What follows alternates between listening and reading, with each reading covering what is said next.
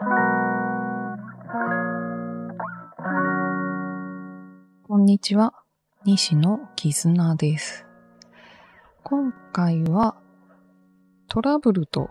想定外は起こるものという話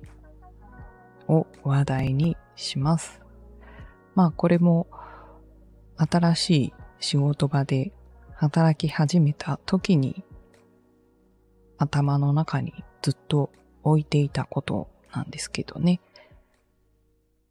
まあ、新しい仕事を覚え始めの頃は、ミスをしないだろうかとか、失敗をしたくないなとか、あるいは早く仕事を覚えて安定して仕事を回したいなとか、まあ思う方が多いと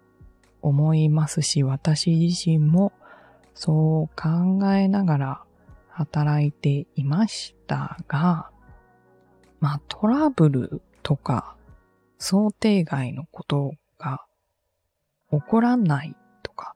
起こさないぞとかって思っていると、いざその想定外だったりトラブルが起こった時、パニックになっちゃうんですよね。あくまでも私の場合は。あれどうしたらよかったんだっけ？とか、なんでこんなこと起こっちゃったんだろう？みたいな。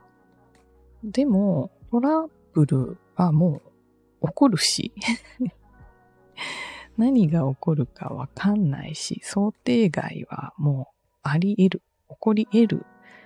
って思って、最初から身構えていると、それほどパニックは起こさないし、なんか何かが起こるみたいな想定パターンを思い描いておくと、まあ予行演習じゃないですけど、イメージトレーニング的なもので、こう、どうやって予防線張っておこうかなとか、どうやって、えー、リカバリーしたらいいかな、みたいな、その心構えができるので、そっちの方がいいなって思ったんですよね。ミス出さないようにしようとか、失敗したくないとかっていう考えはもうポイポイって捨てて、トラブルは起きる。今日絶対起きる。想定外も起こる。もう絶対に何か起こる。と思って、まあ、あらゆる準備をしておく方が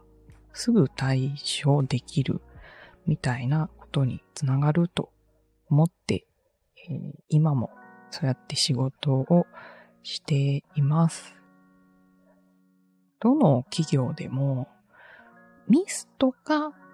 失敗をしたとしても、こうすぐに軌道修正ができる人とか、すぐにこう次の場面では同じことをしないように動き出せる人っていうのが重宝されると思うんですよね。はい。なので、えー、仕事場でも新しいことを覚えるときも